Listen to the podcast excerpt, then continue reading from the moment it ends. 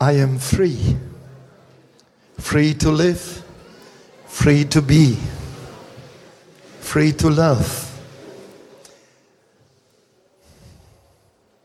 Es ist wunderbar, so viele junge Leute zu sehen und zu sehen, wie Gott die Menschen schön gemacht hat. Ich bin Architekt vom Beruf gewesen und ich freue mich an allem Schönen. Und es gibt nichts Schöneres in der ganzen Welt als den Menschen. Er ist so schön, dass Gott gesagt hat, und siehe, es war sehr gut. Und manch einer hat hier in diesen Tagen schon irgendjemand entdeckt, der ihm ganz besonders gut gefällt. Und wünscht nur, dass der das auch entdeckt. Nun haben wir einen Text in diesen Tagen schon behandelt. Ich kam ja später, weil ich gestern den Bruder George vom Flughafen abgeholt habe. Aber ich möchte diesen Text doch nochmal lesen. Da ist in Genesis 39, 1, Josef war nach Ägypten gebracht worden. Potiphar, ein Minister des Pharaos und Oberbefehlshaber der königlichen Leibwache, kaufte ihn von ismaelitischen Händlern. Der Herr half Josef und ließ ihm alles gelingen, während er im Hause seines ägyptischen Herrn arbeitete. Potiphar bemerkte, dass der Herr mit Josef war und ihm in allem, was er unternahm, Erfolg schenkte. Deshalb fand er Gnade in Potiphars Augen und wurde sein persönlicher Diener. Schon bald übertrug Potiphar Josef die Aufsicht über sein Haus und die Verwaltung seines gesamten Besitzes. Von jenem Tag an segnete der Herr Potiphar um Josefs willen. Alle Arbeiten im Haus gelangen, die Ernte fiel gut aus und sein Viehbestand vergrößerte sich ständig. Deshalb gab Potiphar Josef Vollmacht über seinen ganzen Besitz.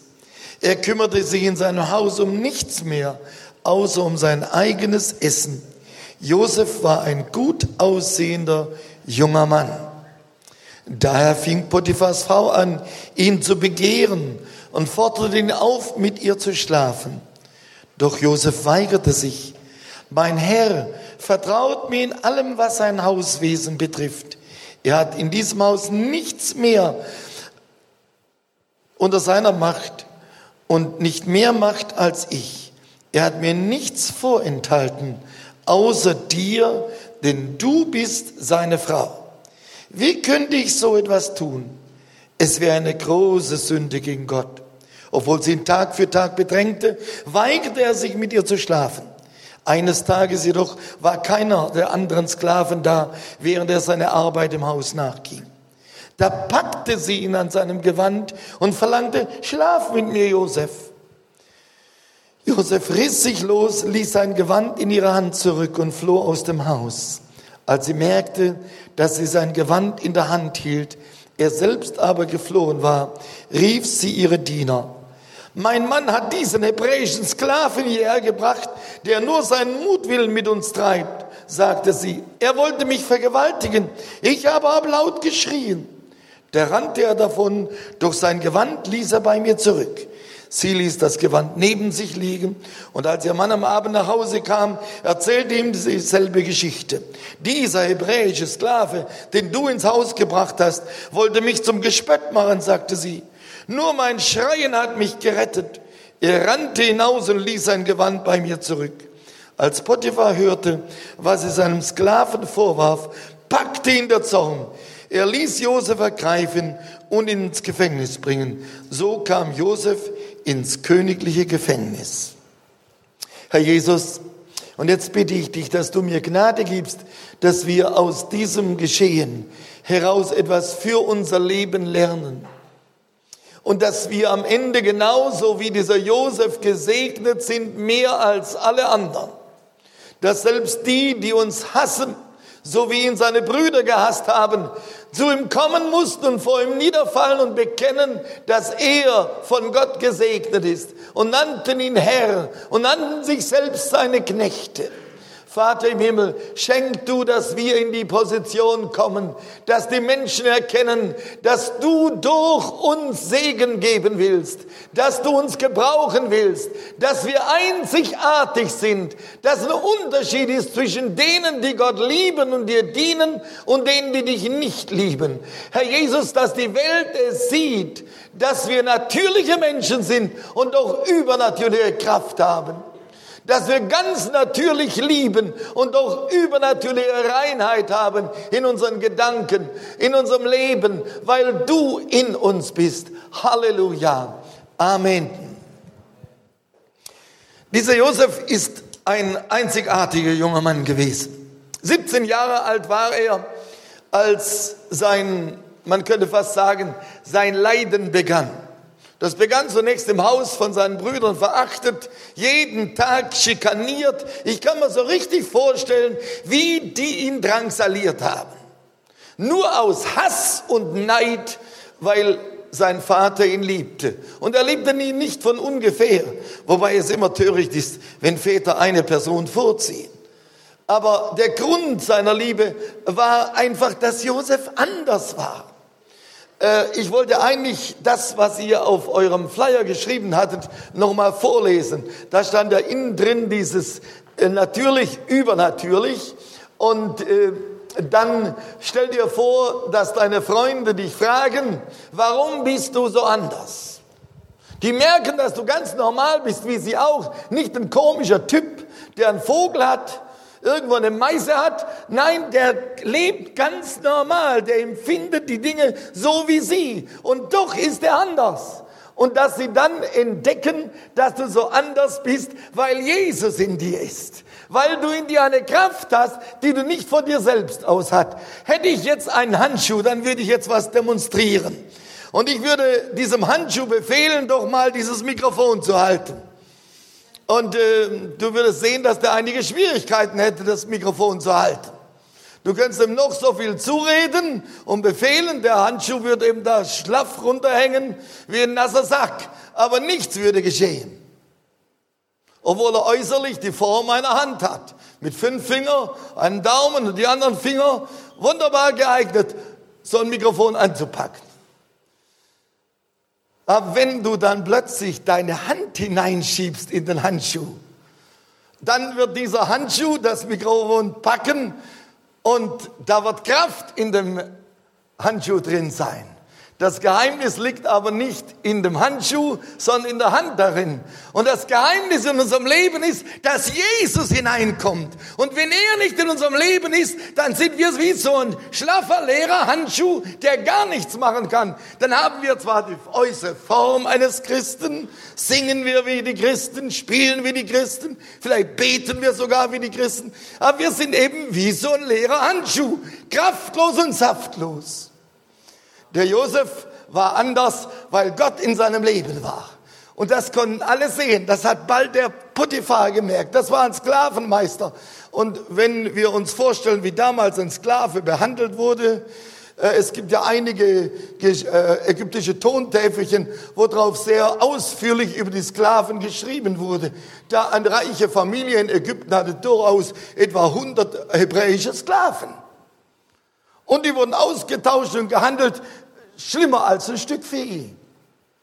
Und jetzt war dieser Josef da. Und trotzdem, nach kurzer Zeit, unter all den anderen, war offensichtlich, er war anders. Er hatte Reinheit in seinem Leben, Reinheit in seinen Gedanken. Er war rein in seinen Händen. Der hat nie da irgendwas genommen, was ihm nicht gehörte. Der musste keine Sorge haben, dass ihm Vorwürfe gemacht werden. Was ist unser Bundespräsident im Moment in Bedrängnis, obwohl er nicht gestohlen hat? In vielen Ländern wäre das, was er getan hat, das Lächerlichste. Da wird überhaupt nicht drüber geredet. Aber bei uns wird ein Theater drum gemacht, weil er etwas, was nicht ganz geschickt war, getan hat.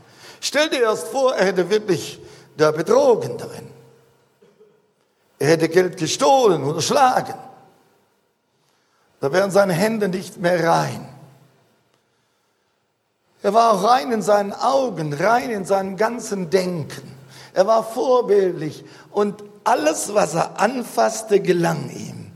Und lasst mich sagen, mein Wunsch ist es, dass es dazu kommt, dass an den Arbeitsstellen, in den Schulen, wo Christen sind, die anderen feststellen müssen, die sind anders. Und nicht nur anders, die sind nicht der Kopf, nicht der Schwanz, sondern der Kopf. Ich habe das immer wieder erlebt, dass Schüler im Gymnasium, auch Studenten, die alles andere als gute Studenten waren, als die zu Jesus kamen, wurde ihr ganzes Leben, auch ihr Studium völlig verändert. Ich kann in meinem Leben bezeugen, ich war ja immer krank, schwer krank, hoffnungslos. Ich war in der Schule einer unter vielen, so im letzten Viertel immer. Aber als ich zu Jesus kam, hat sich das geändert. Später war ich nie etwas anders als der Erste. Aber nicht, weil ich so geschuftet habe. Ich behaupte auch nicht, weil ich intelligenter war als andere, sondern nur deshalb, weil Gott seinen Segen geschenkt hat. Ich habe überwältigend feststellen müssen, das, was hier Josef von Josef berichtet war, und der Herr war mit ihm und segnete alles, was er tat. In Josa wird uns gesagt, lass das Buch meines Wortes, meines Gesetzes nicht von deinen Augen weichen. Sinne Tag und Nacht darüber nach, dann wird es dir gelingen in allem, was du tust und du wirst Erfolg haben. Das ist Zusage Gottes. Und er hält sein Wort, er steht zu seinem Wort. Sein Wort kommt nicht leer zurück. Gestern hat, äh, war hier ein Seminar über Freunde, deine Freunde für Jesus zu gewinnen. Und äh, da wollte ich fast etwas, ein Zeugnis geben und das äh, einfach so belegt, wie wahr ist, dass Gottes Wort nicht leer zurückkommt. Vorgestern Direkt bevor ich wegfuhr, habe ich noch mal ins Internet geschaut, um äh, nachzuschauen, ob George Weber noch was geschickt hat. Und da war ein E-Mail aus Kamerun. Stellt sich ein junger Mann vor, ich heiße Terry so und so. Äh, und äh, ich habe im Jahre 2006 durch dich Jesus erlebt. Er rief mich, sprach mich nicht per Du an, sondern ganz vornehm. Und äh, ich habe Jesus erlebt, und zwar auf einer Fahrt von Yaoundé nach Bamenda. Hast du mich unterwegs mitgenommen als Anhalter in Buddha und ich fuhr da einige Kilometer mit dir und du hast mir den Weg zu Jesus gezeigt und hattest über mich eine Prophetie ausgesprochen. Und die Prophetie hat sich ereignet. Es hat sich einige Zeit auf sich warten lassen. Aber es ist genauso eingetreten. Und jetzt sind sechs Jahre vergangen fast, fast sechs Jahre. Und ich darf dir nur mitteilen, ich bin Jesus treu geblieben und alles hat sie erfüllt, was du prophezeit hast. Teile es den Leuten mit dieses wunderbare Zeugnis, wie Gott sein Wort bestätigt hat. Ich wusste von ihm nichts, sechs Jahre nicht. Aber jetzt nach sechs Jahren hörte ich das Zeugnis. Der Josef musste sehr lange warten auf das, was ihm zugesagt war. Aber er blieb dran. Er ließ sich durch nichts irritieren. Und das ist das Unglaubliche. Er hat Dinge erlebt. Ich weiß nicht, ob ein einziger von uns unter diesen Umständen treu bliebe. Stell dir vor, du bist verkauft als Sklave in ein fremdes Volk, das dich hasst und verachtet, wo die Schafhirten das allerverachteste Völklein waren. Äh, ist das Rill da? Ja, wo ist er denn versteckt, der Junge? Ah, komm mal hier rein. Äh, der Cyril kann bestätigen, in Afrika sind die Ganakos die Kuhhirten, die Schafhirten, so richtig der Abschaum. Die werden verachtet. So waren die Israeliten für die Ägypter. Schafhirten, verachtet. Und jetzt lebt er dort im Haus und ist durch die Gnade Gottes so aufgestiegen, dass er Chef wurde über das Haus des Oberbefehlshaber der königlichen Leibwache. Das ist was Außergewöhnliches. Und damit hat er alle Gunst. Und bald merkte er, dass er seiner Herrin gefiel. Und wenn deine Chefin dich gern hat, in einem normalen mittleren Betrieb, dann hast du alles gewonnen. Denn wenn die Chefin für dich steht, die wird auch den Chef überzeugen. Äh, die Frauen regieren mehr, als sie wahrhaben wollen. Das wäre gelacht. Ich bin der Herr im Haus. Was meine Frau sagt, wird gemacht. ja, ja, so ist das ja meist. Jedenfalls, er merkte, diese Chefin hatte ihn nicht nur gern, die hatte mehr als nur ihn sympathisch gefunden. Denn er war von sehr gutem Aussehen. Ein attraktiver junger Mann. Er war 17 Jahre, als das begann. Vielleicht war er jetzt 22, 23 Jahre alt. Und jeden Tag erlebt er, wie diese Chefin, und das war sicher keine alte, die ist so wie heute noch im Orient und in Afrika, da heiratet selbst ein 80-Jähriger noch eine 16-Jährige. Und wenn er genügend Geld hat, holt er sich die nächste, noch schönere, in seinen Augen zumindest. Und dann kannst du dir vorstellen, der Alte, der hatte vielleicht noch einen dickeren Bauch als ich und äh, naja, war oft unterwegs. Und dann sah diese hübsche Chefin jeden Tag diesen schmucken jungen Mann. Und jeden Tag hat sie ihn bezirzt mit ihren Augen, so dass in dem fast die Sicherungen durchgebrannt sind. Und trotzdem sagt er nein. Wie könnte ich das tun? Mein Chef, der mir alles unterstellt hat, betrügen. Und wie könnte ich solch eine Sünde gegen den Himmel begehen?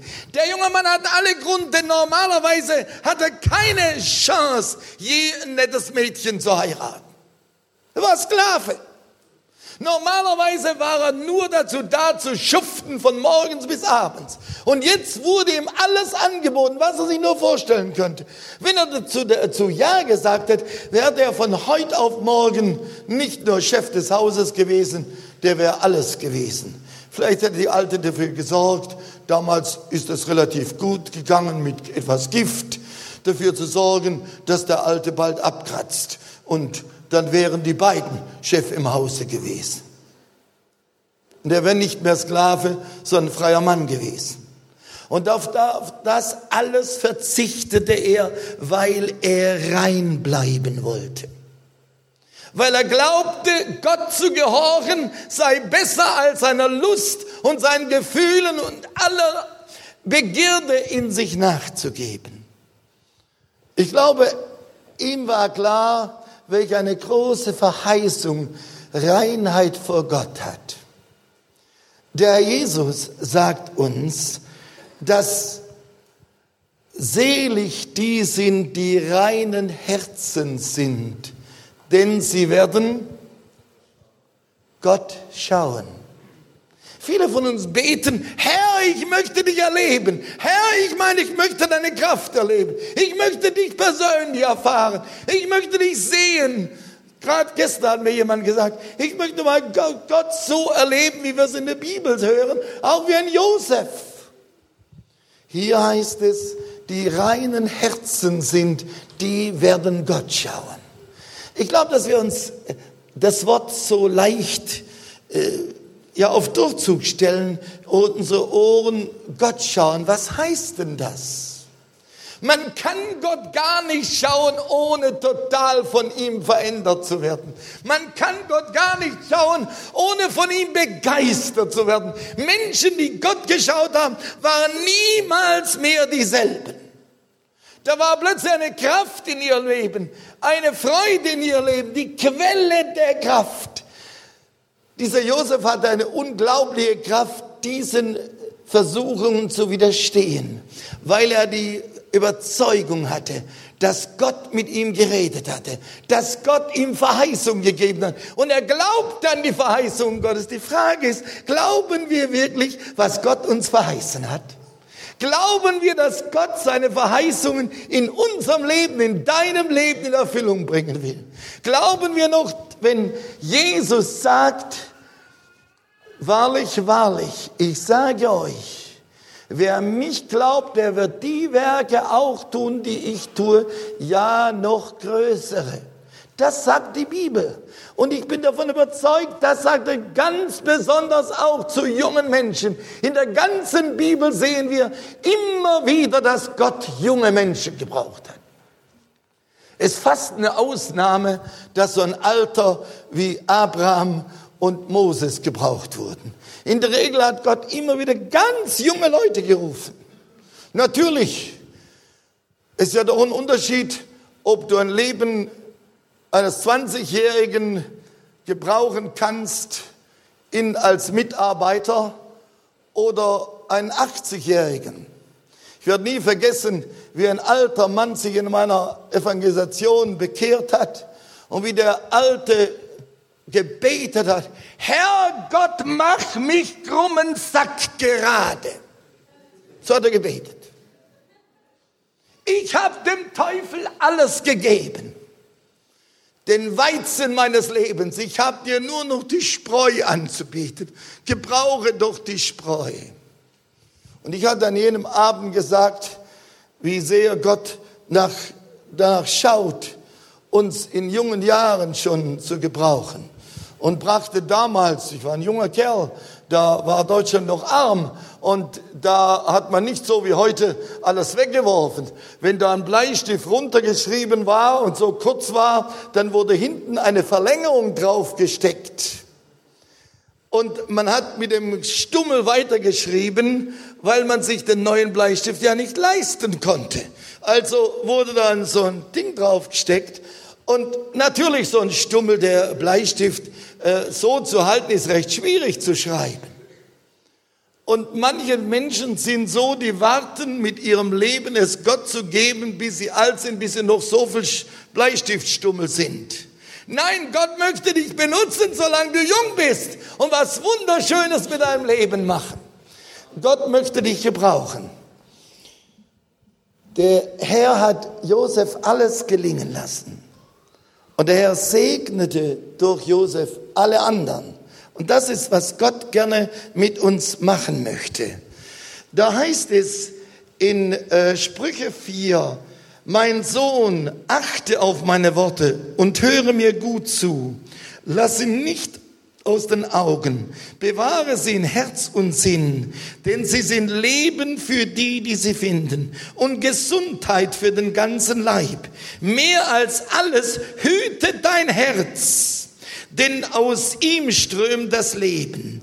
Entferne Unwahrheit aus deinem Mund, die Falschheit von deinen Lippen. Deine Augen sollen gerade ausschauen, den Blick, dein Blick gehe nach vorne. Ebne die Bahn für deinen Fuß, damit du feste Wege hast. Biege nicht ab, weder rechts noch links. Halte deinen Fuß vom Bösen fern. Mehr als alles bewahre dein Herz. Gott hat dir dein Herz gegeben. Denn wenn aus deinem Herz, wenn dein Herz mit Bösem erfüllt ist, dann kommt nämlich immer mehr Böses. Weißt du warum? Weil das Wort Gottes sagt, was in den Mund eingeht, das verunreinigt den Menschen nicht, sondern was aus dem Mund herauskommt, es kommt aus der Bosheit des Herzens. Und das, was da rauskommt, das ist ganz verrückt.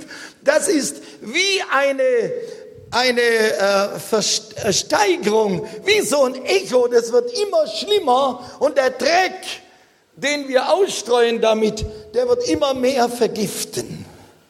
Und Gott warnt uns davor. Also durch unseren Mund werden wir dann noch mehr verunreinigt. Auch unser Herz wird neu verunreinigt. Und Gott bewahrt und möchte uns davor bewahren, dass unser Mund nicht leeres Geschwätz spricht, das andere verdirbt, sondern unser Mund möge Segen sein, was wir reden in der Klasse, in der Schule. Wo reden wir mit? Machen wir mit, wenn die anderen dreckige Witze erzählen?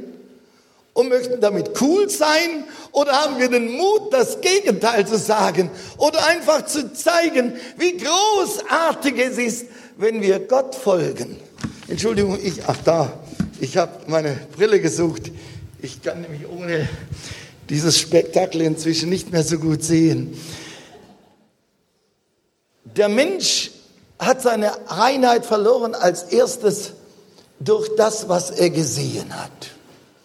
Und lass mich dir sagen, unser Problem heute ist genau dasselbe wie Adam und Eva, dass sich gar nichts verändert.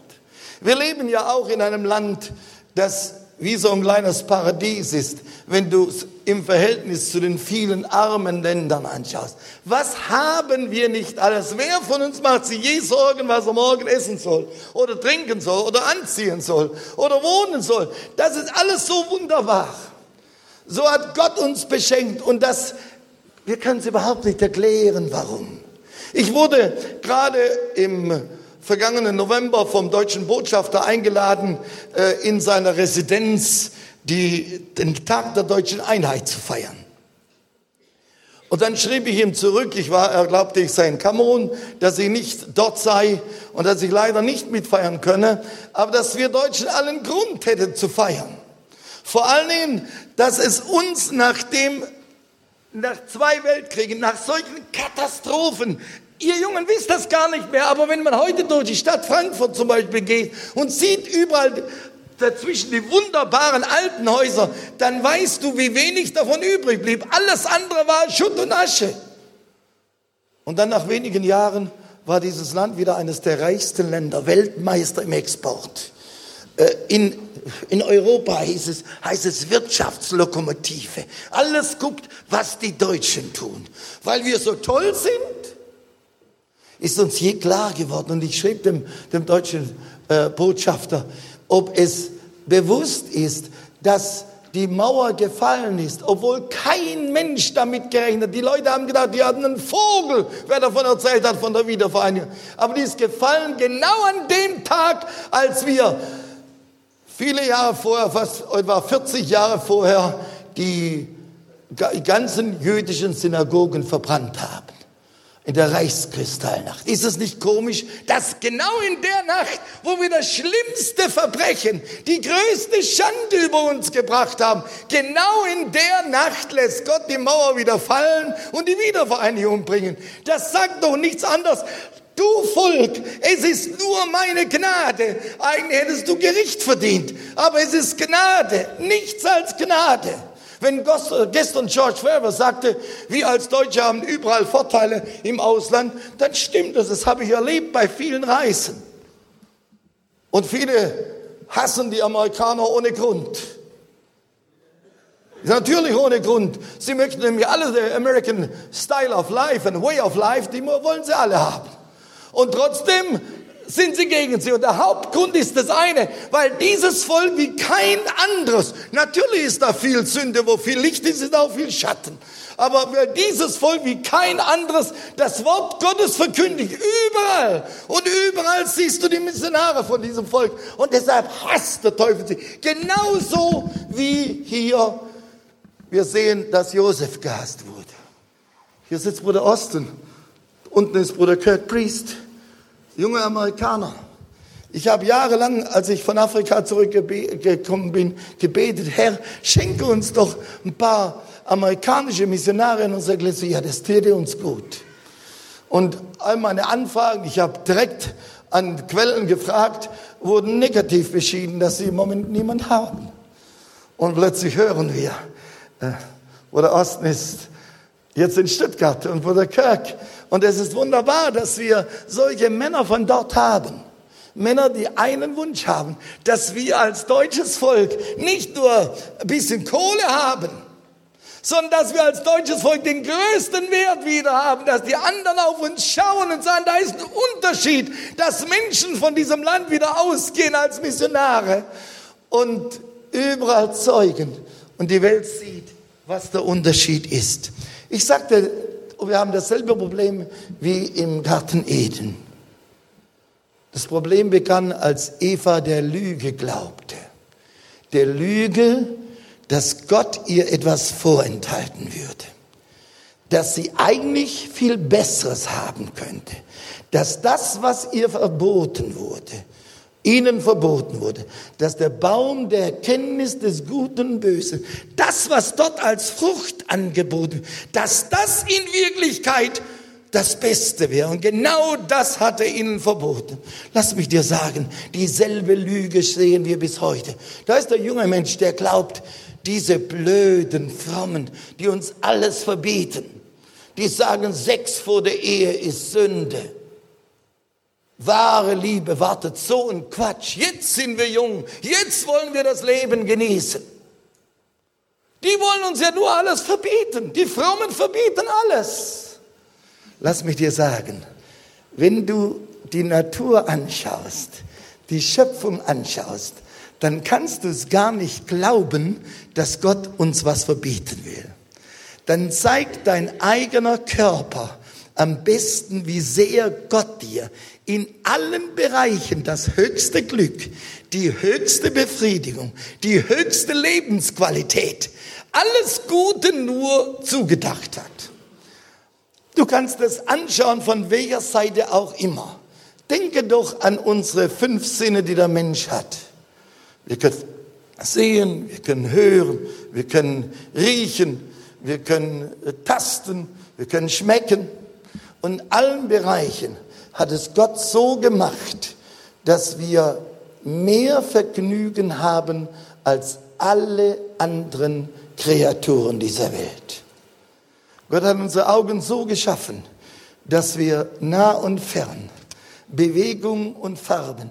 Alles wunderbar unter den verschiedensten Lichtbedingungen. Adaptiert das Auge wunderbar und wir können alles großartig mit. Und uns freuen an dem Schönen. Du junger Mann, du kannst das schöne junge Mädchen, die hübsche Regina anschauen und die kann dir freuen, weil du normale Augen hast. Wenn du blind wärst, könntest du das nicht sehen. Aber Gott hat dir Augen gegeben, dass du dich freuen kannst. Und du junges Mädchen, dass du ihn sehen kannst und sagen kannst, Mensch, sie ist der gut gebaut. Hat der einen tollen Body. Und die Augen, oh, die gefallen mir. Ja, das ist alles ein Grund, weil Gott uns Augen gegeben hat, um zu sehen. Dass wir hören können. Und nicht alle haben so eine Krächtstimme wie ich, aber meine ist zumindest unverkennbar. Immer wieder sagen die Leute, ja, ich kenne dich.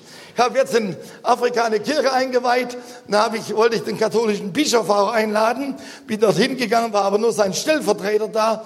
Dann sagte, this voice is known to me. And the face I know also. Sagte ich, from where, from where do you know my voice? Und dann fing er an und erzählte, vor 25 Jahren hast du eine Woche lang in Dume, 60 Kilometer weit weg, gepredigt. Da habe ich als junger Student das Evangelium gehört. Und mein Vater, ein richtiger Animist damals, hat sich richtig bekehrt und ist ein Gotteskind geworden und liebte Jesus und hat ihm bis zu seinem Lebensende treu gedient. Ich bin Priester geworden. Ich kann jetzt nicht erklären, warum. Die Zeit reicht jetzt nicht weil er nämlich wegfahren musste. Ich habe ihn gerade beim Weggehen erwischt.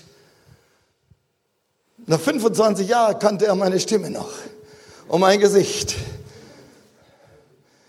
Warum? Weil Gott uns so wunderbar eingerichtet hat, dass du die Stimme hören kannst und dich freuen kannst. Wenn unsere liebe Verena mit ihrem kleinen Baby da sitzt, ähm, im, am Sonntagmorgen in der Kirche hat sie das Kleine meiner Frau gegeben, das Kleine war ganz happy. Aber dann hat die Verena vorne den Kindern was vorgelesen. Sie hört die Stimme und dann ging es so, äh, weil die Stimme so einzigartig ist.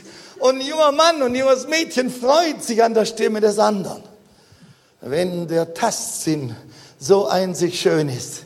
Es gibt etwas Schöneres als wenn dich jemand so ganz zart die Hand gibt, ganz zart ihr über die Wange streichelt.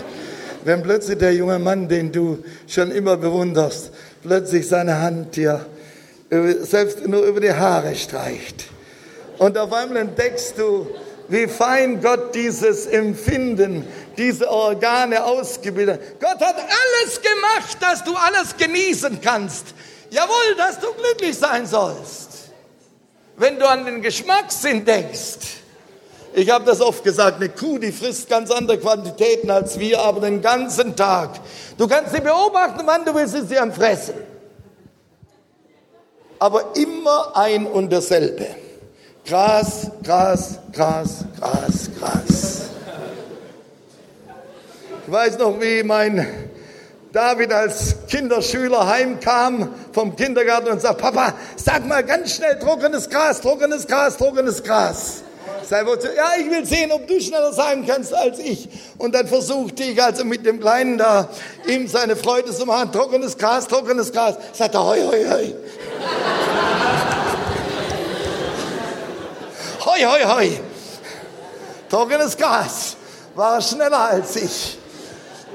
Aber die frisst den ganzen Tag Gras, ob es trocken ist oder grün ist. Gras, Gras, Gras, Gras.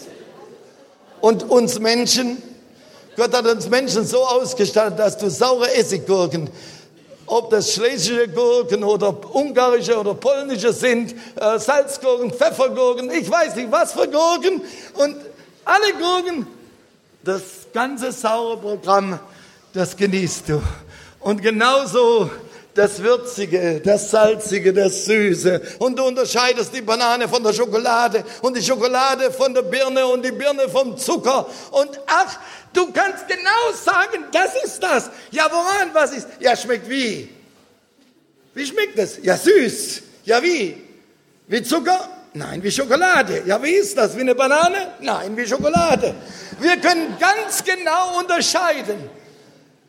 Und das kann kein anderes Tier so fein. Weil Gott haben möchte, dass selbst das Essen dir das größte Vergnügen ist. Deshalb sind ja viele auch, besonders unsere amerikanischen Freunde, die sind, äh, die sind da uns noch, noch etwas voraus. Und ich bin gerade dabei, da Konkurrenz zu machen. Aber fest steht, Gott hat alles so gemacht, dass wir vollste Zufriedenheit, totales Sättigung, totales Vergnügen im Essen, beim Trinken, in allem haben. Und jetzt frage ich dich, wenn es um die Sexualität geht, glaubst du wirklich, dass dieser Gott dir verbieten wollte, dass du die Sexualität, die er dir gegeben hat, das ist, Sex ist keine Erfindung von Hollywood, auch nicht von Oswald Kolle vom Kinsey Report. Nein, nein, nein. Sex ist die Erfindung Gottes. Glaubst du, dass dieser Gott dich daran hindern will, auch darin das höchste Glück zu erleben? Guck doch mal die Tiere an.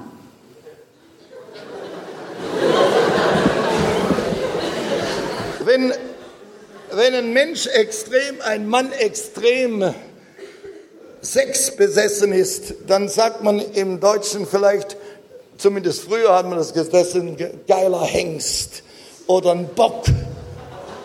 Aber weißt du, wie lange ein, ein Hengst für ihn Sex dauert? Keine Minute, dann ist vorbei. Ja, dann ist vorbei. Und das erlebt der Gaul nicht alle Monate, das, oder die anderen Tiere, die meisten einmal im Jahr und dann ist es vorbei. Aber Gott hat es so gemacht, dass der Mensch zu jeder Zeit, wenn immer zwei Menschen sich lieben, das höchste Glück miteinander auch in der Sexualität erleben können. Also Gott will uns nichts vorenthalten.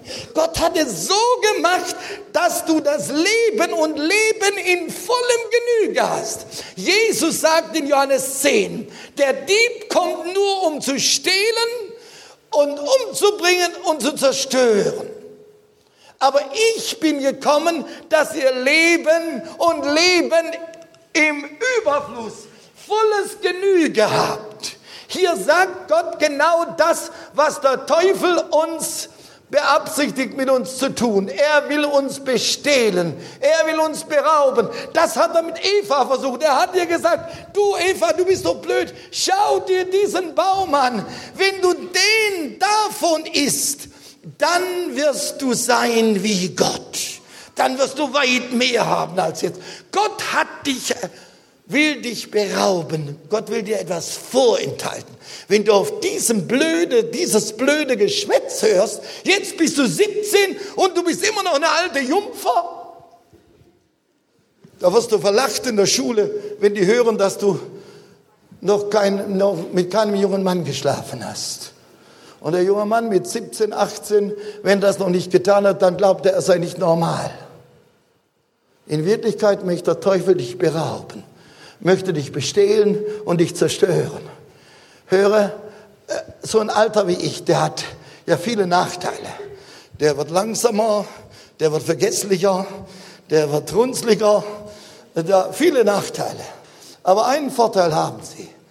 Ich habe äh, weit mehr erlebt als ihr und so viel miterlebt, was die Lüge des Teufels, was die Welt uns vorgaukelt in den Medien, im Kino, im Fernsehen, am Computer, wie sehr es nur ein Ziel hat, uns zu berauben. Ich habe so oft in Afrika mit Mäusen zu tun gehabt. Irgendein Haus, da waren Mäuse da oder gar Ratten. Was tut man? Man stellt eine Falle auf. Und was tust du da rein? Ganz gut riechenden geräucherten Schinken oder in Afrika vielleicht Groundnuts, also Peanuts an die Amis. Und das tust du rein, weil die Mäuse das gerne haben. Und dann kommt die Maus und dachte, Mensch, was ist mein Hausherr so spendabel geworden? Der hat mir den Schinken direkt aufgetischt. Mmh. Ich kann es ja fast nicht glauben, das ist ja ganz toll. Was für eine Gelegenheit. Einmalig. So denkt vielleicht der junge Kerl, der mit dem Mädchen allein bei ihr zu Hause ist und die Alten sind gerade weggegangen. Das ist die einzigartige Gelegenheit. Das will ich jetzt genießen. Und das Mädchen glaubt, sie kann sich das doch nicht entgehen lassen. Und so wie die Maus geht. Und in dem Moment schlägt die, schnappt die Falle zu. Und alles ist ihr genommen. Und der Bissen bleibt ihr im Hals stecken. Lass mich dir sagen, du raubst dir nur alles. Gott hat nämlich vor, dass du auch in der Sexualität das höchste Glück erfahren sollst. Gott hat dich nicht umsonst als Mann geschaffen. Und du kannst ruhig und du Mädchen vor den Spiegel stellen und sagen, Gott, ich danke dir, dass du mich wunderbar gemacht hast, dass du mich normal gemacht hast und dass du mir auch meine Sexualität, mein sexuelles Verlangen gegeben hast. Herr, und ich möchte mit in all dem erleben, wie wunderbar du uns Menschen geschaffen hast. Und deshalb will ich tun und darauf aufpassen, auf das zu hören, was du sagst. Denn Gott hat eben nicht gewisse Gebote gegeben, um uns das höchste Glück zu rauben, sondern um uns zu beschenken, damit wir das höchste Glück erleben. Die Eva, als sie die Stimme der, des Feindes, des Betrügers, des alten Lügners, des Diebes gehört hat, anstatt dass sie von ihm weggelaufen ist und hat gesagt, schweig, dummes Geschwätz, siehst du nicht, wie gut es uns geht? Siehst du nicht das herrliche Paradies, in dem wir leben? Siehst du nicht, was er mir einen wunderbaren Mann gegeben hat, den Adam und der Adam, eine wunderbare Frau, die Eva? Gott hat mir das Beste gegeben. Schweig! Gottes Wort sagt, widerstehe dem Teufel so Lieder von euch. Aber sie hat auf ihn gehört. Nein, sie wollte das nicht tun, sie wollte nicht essen. Sie wollte es nur mal berühren. So wie die jungen Leute heute sagen, nee, wir werden keinen Sex miteinander haben. Wir wollen nur mal ein bisschen Necking haben, ein bisschen Petting. Aber hör doch mal her. Gaugel dir doch selber nichts vor. Hast du jemals mit zwei Magneten gespielt? Die kannst du so auseinanderhalten, dann merkst du schon, da ist Kraft da, die anzieht. Wenn du ein bisschen näher kommst, wird der Widerstand größer und du musst mehr festhalten. Und wenn du noch näher kommst, mit den zwei, mit dem Minus und dem Pluspol, wird immer stärker und immer stärker und immer stärker. Und plötzlich kommt ein Punkt, selbst wenn du ein starker Mann bist, plötzlich sind sie zusammen. Und dann musst du wieder auseinanderreißen. Aber du kannst nicht auf Dauer in diesem kurzen Abstand halten. Es ist gar nicht möglich, dass zwei junge Menschen über Jahre miteinander nur spielen und dann nicht passiert, dass sie das Letzte miteinander tun. Mach dir nichts vor. Du bist kein übernatürlicher Mensch. Du hast allenfalls einen übernatürlichen Gott.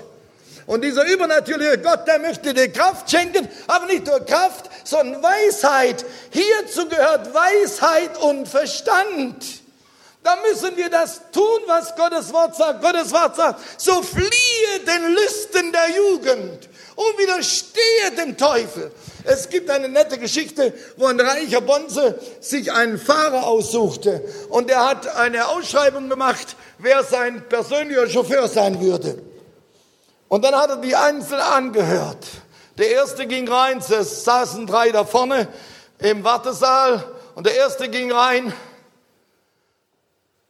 und der andere hat sich ein Schlüsselloch gehört und dachte, ich will doch hören, was der sagt, damit ich weiß, äh, was ich sagen muss. Und der erste hat gesagt, Chef, äh, ich beherrsche das Fahrzeug so gut. Sie können Ihr Leben mir anvertrauen. So, hören Sie, wenn wir jetzt an einem Straßenrand entlangfahren wo ein steiler Abhang ist, 100 Meter in die Tiefe, wie nahe könnten Sie an diesen Abhang fahren, ohne in Gefahr zu stehen, abzustürzen? Chef, halben Meter hin, gar kein Problem. Ich halte das unter Kontrolle. Ach, sagt er, ja, danke. Sie sind ein toller Fahrer. Wir sprechen uns wieder. Der nächste kam rein. Und der andere hörte wieder am Schlüsselloch. Und der sagte, ich, ich fahre bis an den Wegrand hin, ganz genau, Kante auf Kante. Und ich weiß sicher, wir werden nicht abstürzen. So genau kenne ich meinen Vater. Sie sind ein bravouröser Fahrer, großartig. Wir sprechen uns wieder. Der dritte kam rein. Und der dritte sagt, wenn ich an seinem Abgrund fahre, dann werde ich so weit weg bleiben wie nur irgend möglich. Sagt der Chef, Sie sind mein Fahrer. Lass mich dir sagen, du brauchst nicht beweisen, wie stark du bist, indem du möglichst nah an den Abgrund hingehst. Du musst möglichst weit weggehen. Das Problem war, dass die Eva sich dahin locken ließ und den Baum anschaute. Und da sie sah, dass es klug war, davon zu essen, dass es klug machte. Die Welt sagte doch, Mensch, du bist doch blöd, was? 18 bist du und weißt noch nicht, wie es ist, mal richtig Sex zu haben. Mensch, bist du, du hast ja keine Ahnung, das musst du mal probiert haben. Dann weißt du, wie toll es ist. Genau das ist doch die Lüge der Schlange gewesen. Du musst mal probieren. Dann wirst du es wissen, wie sehr du eigentlich alles verpasst hast im Leben. Und sie griff danach. Ich sag's nochmal, nur ein bisschen Petting, nur ein bisschen. Und plötzlich biss sie doch rein. Und da heißt es, und da war sie gewahr, dass sie nackt war, dass sie ihre Reinheit verloren hatte. Vorher waren sie auch nackt. Aber da war keine Schande. Weißt du, dort, wo echte Liebe da ist, gibt's ja keine Schande. Deshalb zwei Menschen, die sich wirklich lieb haben, die können nackt sich voneinander ausziehen, da ist, die schämen sich nicht voneinander. Aber wenn du vor jedem anderen dich nackt ausziehst, dann hast du vielleicht auch keine Schande, aber dann bist du eben schamlos geworden. Und wir sollten nicht schamlos sein. Eva war noch nicht schamlos. Sie hat begriffen, dass sie alles raubte. Und dann versteckte sie sich vor Gott. Und plötzlich war sie unrein geworden. Sünde war zwischen ihn und Gott. Und sie hat alles verloren. Der Dieb hat ihr alles geraubt. Sie haben das Paradies verloren. Und sie, sogar die Falle des Todes ist über sie reingeschlagen. Lass mich dir sagen, diese Lüge ist so allgemein heute, dass die Leute meinen, ja, äh, wenn du dem Robert, der dich so lieb hat, wenn du nicht mit ihm schläfst, dann wird er dich verlassen. Der wird eine andere nehmen. Du musst ihm beweisen, dass du ihn lieb hast. Wenn du sicher sein willst, dass er bei dir bleibt, dass du ihn nicht verlierst, dann musst du endlich bereit sein. Ihr habt euch doch lieb. Was soll da Schlechtes dran sein? Lass mich es ganz offen sagen. Ich freue mich über jedes junge Paar, wenn ich sehe, die sich lieb haben und, und sehe, wie da sich echte Liebe anbahnt. Und über jedem Einzelnen kann ich nur sagen, Gott, wie wunderbar bist du. Und manchen jungen Mann und manchen jungen Mädchen habe ich gesagt, wie lange willst du denn warten? Gott möchte dich, dir das höchste Glück schenken. Aber die Lüge des Teufels gaukelt dir vor und sagt, du wirst den verlieren, du wirst die verlieren, wenn du nicht bereit bist zum Letzten. Aus Erfahrung folgende Feststellung, nicht einmalig. Ich durfte etwa 120 Leute trauen, also ihre, äh, an ihrer Hochzeit predigen und habe viele davon erlebt, wie sie die ersten Schritte miteinander gegangen sind. Und da war manches Pärchen, wenn ich die beiden anschaute, dann konnte ich mich einfach freuen. Und manchmal habe ich gesagt, Gott, was hast du die Menschen schön gemacht? Die beiden, die können, die lieben dich und die lieben sich selbst von Herzen, die können Himmel auf Erden erleben. Und ich war davon überzeugt, die beiden, die werden ein tolles Paar werden. Und nach einiger Zeit beobachte ich, die sieht man gar nicht mehr zusammen. Und das ist nicht einmal passiert, dass ich dann einen der beiden angesprochen habe, sage höre, ihr wart doch verlobt, ich sehe euch gar nicht mehr. Ja, du hast ja gar keinen Ring mehr. Ja, weißt du, und plötzlich habe ich nichts mehr für sie empfunden. Und zwar so ganz anders. Und äh, es wäre unmöglich, dass wir jetzt heiraten. Ich wüsste nicht, nein, das kann es nicht sein. Und ich habe gesagt, darf ich dir eine ganz peinliche Frage stellen? Habt ihr miteinander geschlafen? Und dann so ein christliches Mädchen oder junger Mann, die genieren sich dann etwas und zumindest früher ja, haben wir. Sei jetzt prüf mal, seit wann habt ihr euch keine Empfindungen füreinander? Und ich kann dir sagen, in einer Reihe von Fällen war spontan die Antwort, das ist komisch, genau seitdem. Seitdem wir miteinander geschlafen haben, ist es vorbei. Und wir dachten, wir müssen öfter schlafen miteinander. Und dann wird's besser. Das verbindet ja doch. Jawohl, Sexualität soll einander verbinden, die zwei zu einem Fleisch machen. Aber wenn etwas vor Gott nicht richtig ist, dann hat der Mensch auch in sich ganz klar plötzlich das Erkennen, es ist nicht richtig, was ich tue. Und anstatt dass die Freude kommt, kommt hinternach der Ankläger, genau der Verführer, der dich sagt, tu das, du bist doch blöd, wenn du es nicht tust. Der kommt hinternach und sagt, was? Du willst ein Gotteskind sein? Kann ja gar nicht sein. Guck mal, was du angestellt hast. Du weißt doch genau, dass das Sünde ist. Und dann kommt die Anklage und die Unzufriedenheit und die Angst. Ganze Reihe davon haben sich nie mehr wiedergefunden. In der Bibel haben wir ein ganz erschütterndes Beispiel dafür. Da war Ammon, der Halbbruder von Tamar. Das war damals keine Sünde, seine Halbschwester zu heiraten. Abraham und Sarah waren auch Halbgeschwister. Und die Tamar war eine sehr hübsche Frau. Und der Ammon sah sie und seine Liebe in ihm wurde ihr gegenüber immer größer, dass er richtig krank wurde vor Liebe zu ihr. Und er suchte eine Gelegenheit wie, und da fand er einen schlauen Freund, sehr intelligent, und er fand einen klugen Weg, wie er sie in ihr Zimmer an ihr Bett bringen könnte. Und am Bett erklärte er, komm, schlaf mit mir. Und sie, sie sagte, Ammon,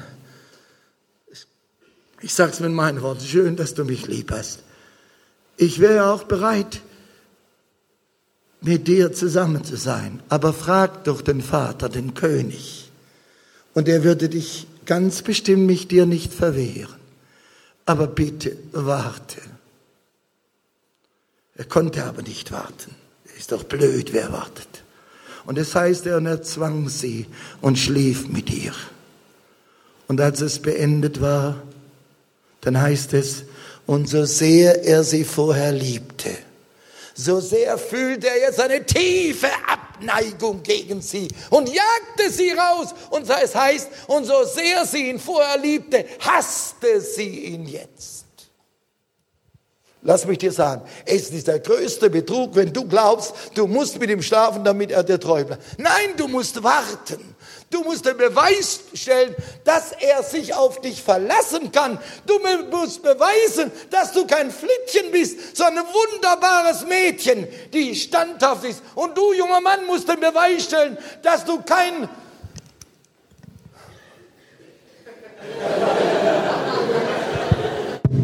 Was soll ich jetzt sagen?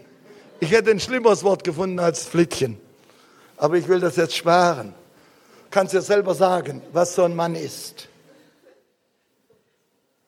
Nein, Gott hat was anderes für, für dich vor. Gott möchte dich segnen. Und Gott will dich gebrauchen. Er warnt dich davor, mit, der Sünde, mit dem zu spielen, sondern zu warnen.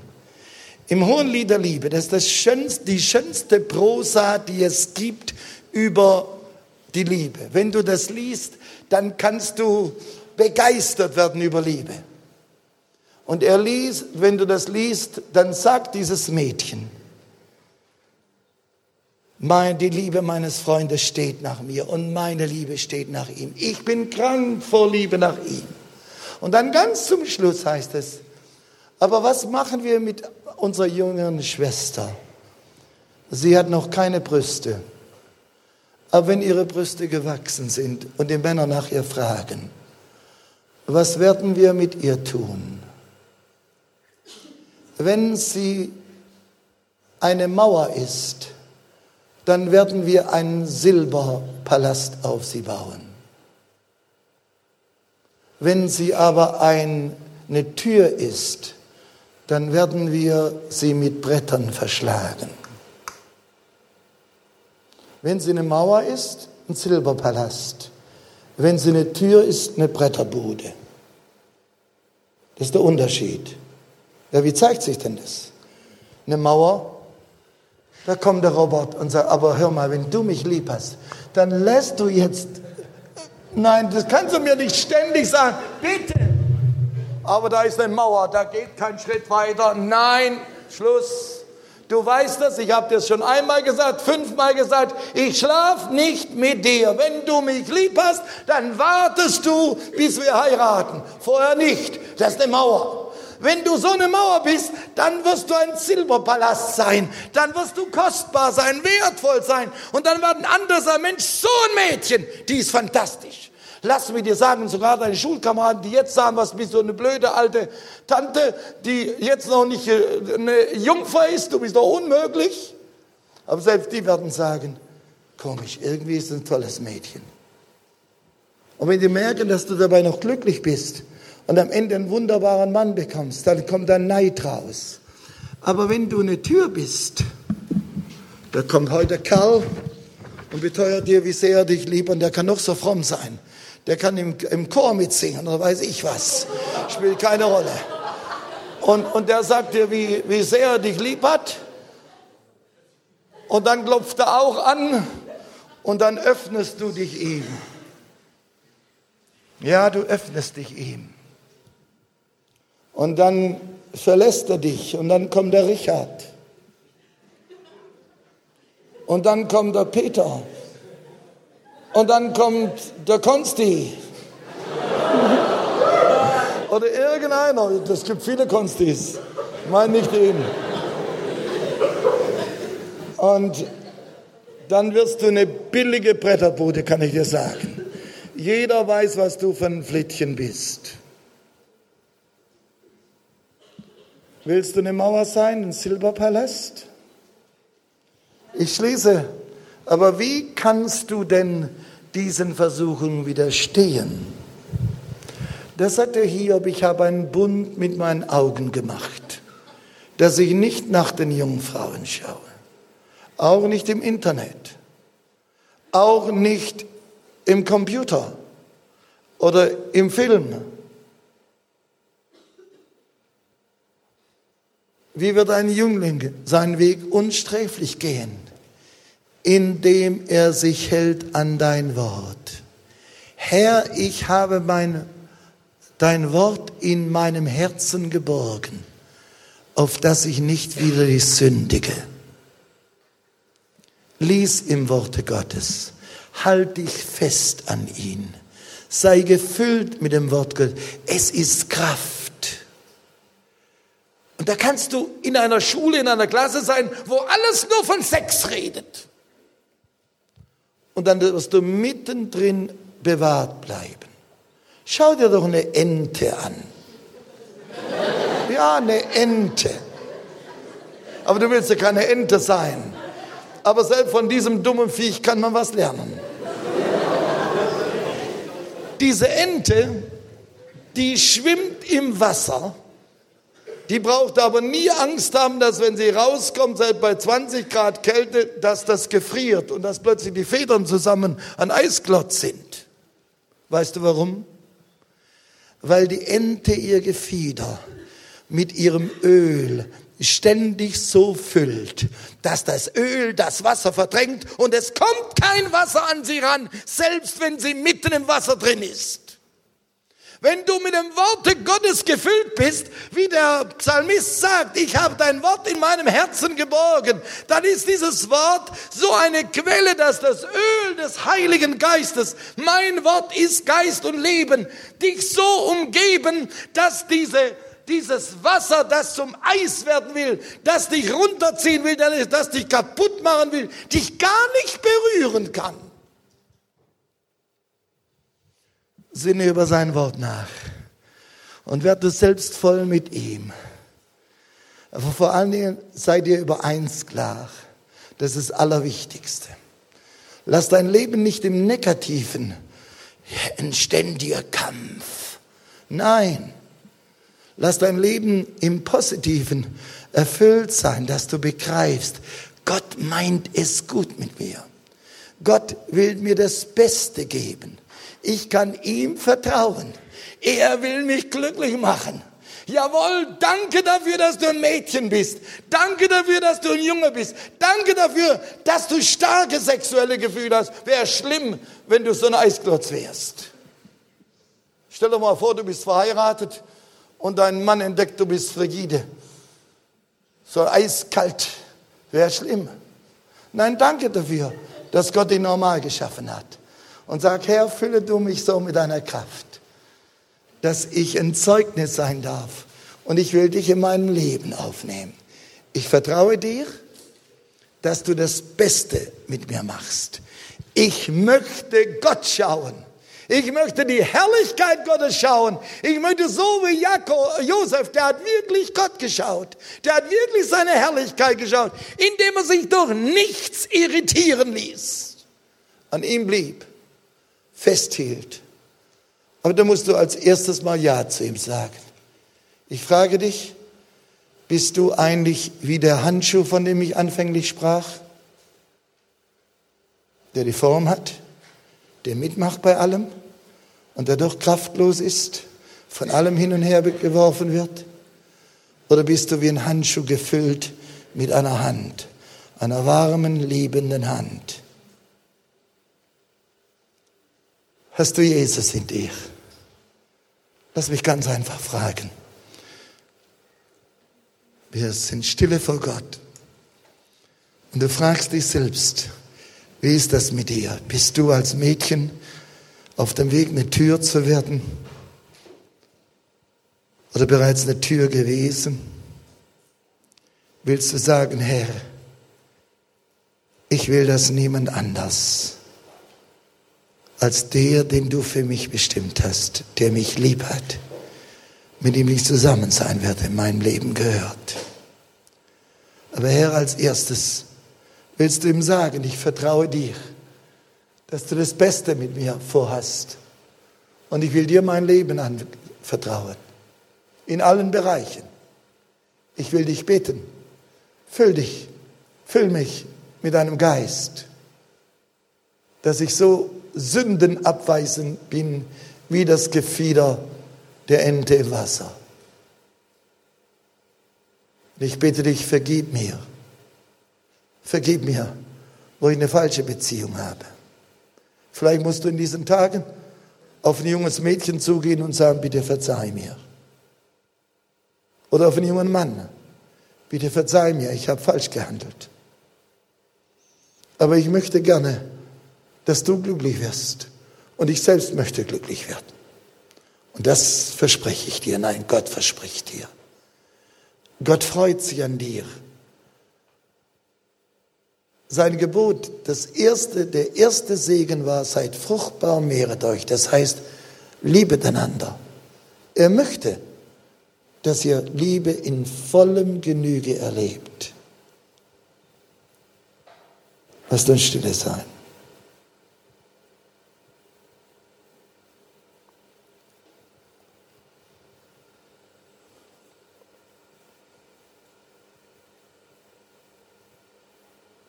Der Herr Jesus steht jetzt auch bei dir vor der Tür. Er sagt, siehe, ich stehe vor der Tür und klopfe an. Wenn jemand meine Stimme hört und auftut, zu dem werde ich eingehen und das Festmahl mit ihm halten. Du bist eingeladen, das größte Fest zu erleben. Der Himmel wird sich darüber freuen und du selbst wirst das Echo in dir erleben.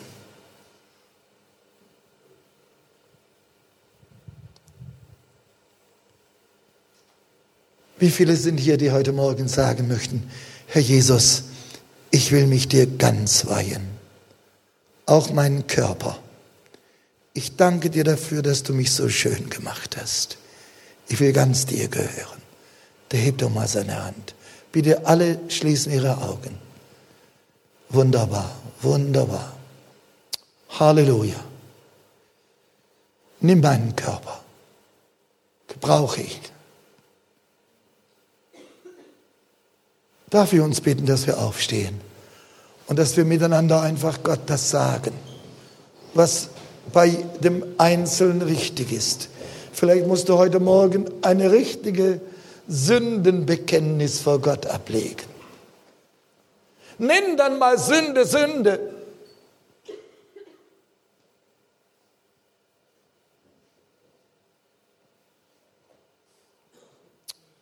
Oh Gott, ich danke dir von ganzem Herzen. Das sind so wunderbare junge Menschen. Du hast jeden Einzelnen wunderbar geschaffen.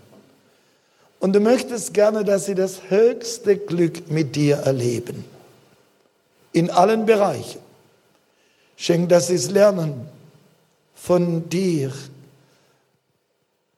in deiner Gegenwart gefüllt zu werden mit deiner Kraft, mit deinem Heiligen Geist, dass aus ihrem Munde nicht Geschwätz, schmutziges Geschwätz hervorkommt,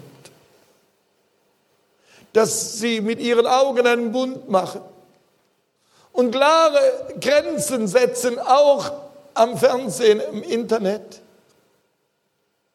Herr, wir alle, wir haben es gestern von diesem alten Bruder gehört, dass selbst im Alter noch als Prediger die Versuchung dieselbe ist. Und wir wollen ehrlich sein.